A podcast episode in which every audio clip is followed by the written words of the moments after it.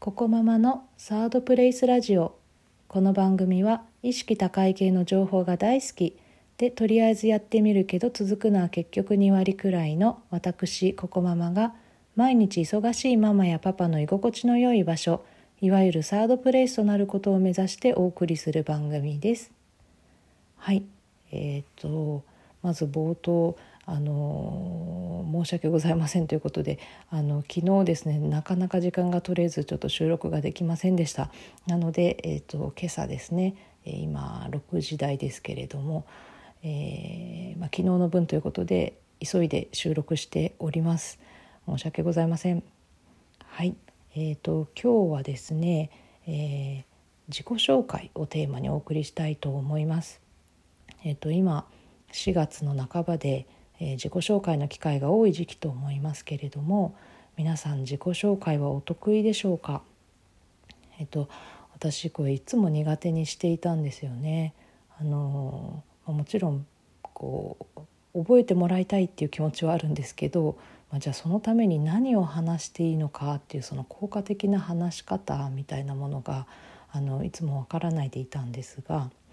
まあ、そうは言ってももう社会人生活も十数年えー、送ってきてましてで、まあ、いろんな人の自己紹介を聞いてきてで、まあ、私なりにですねあこんな人のあの自己紹介印象残りやすいなとかあと、まあ、この人なら話しかけてみたいなという思う人の自己紹介の特徴をちょっとまとめてみましたので、えー、ご紹介したいなというふうに思います。えー、まず1つ目ですねえー、自己紹介の目的がはっきりしていることですね。えーまあ、その聞き手とどういう関係性を築きたいかとかどう思ってほしいかとかそういう自己紹介の目的が定まっている人の自己紹介っていうのはスッと入ってきやすいですね。えー、例えばですけど、まあ、部下を持つポジションの人でその部下に親しみを持ってほしいっていう場合はそのその人のですね、まあ、心が安らぐようなものを自己紹介に盛り込むとあのいいのかなというふうに思いますね。まあ、例えばお子さんの話とかペットとかあとハマっていて休日ついついやってしまうこととか、まあ、そういうことをこう自己紹介に盛り込むとですねあこの人そういうのが好きなんだなって部下は分かって、まあ、そういう話題をこう部下から持っていきやすいですよね。うん、だからこういうのはいいかなと思います。であと別の例ではあの仕事をもらうポジションにいる人ですね、まあ、そういう場合は、まあ、どんな仕事をしたいかとか、まあ、そのためのスキルをあのアピールした方がいいと思いますね。ま、その国をまたいで仕事したいとか海外のやり取りは積極的にやりたいなんて人は英語が得意だっていうようなことを自己紹介に盛り込むっていうことがあのいいかなというふうに思います。はい、じゃあ2番目ですね。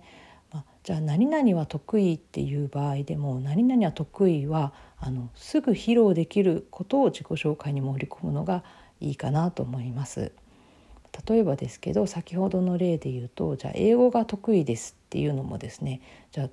どういうふうに言うかですが、まあ、ここで「 TOEFL 何点です」なんていうのはちょっとねあの聞きようによっては自慢っぽく聞こえてもしまうのでうん、どうしようかなって感じですよね。なのでその代わりに、まあ、すぐ披露できてあの効果測定できるものに置き換えるのがいいんじゃないかなと思います。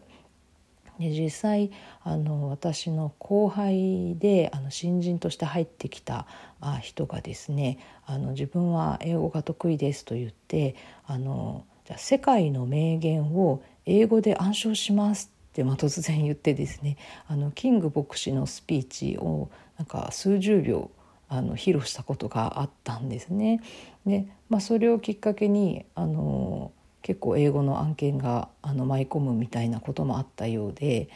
あのこういうね、まあ、あのことをね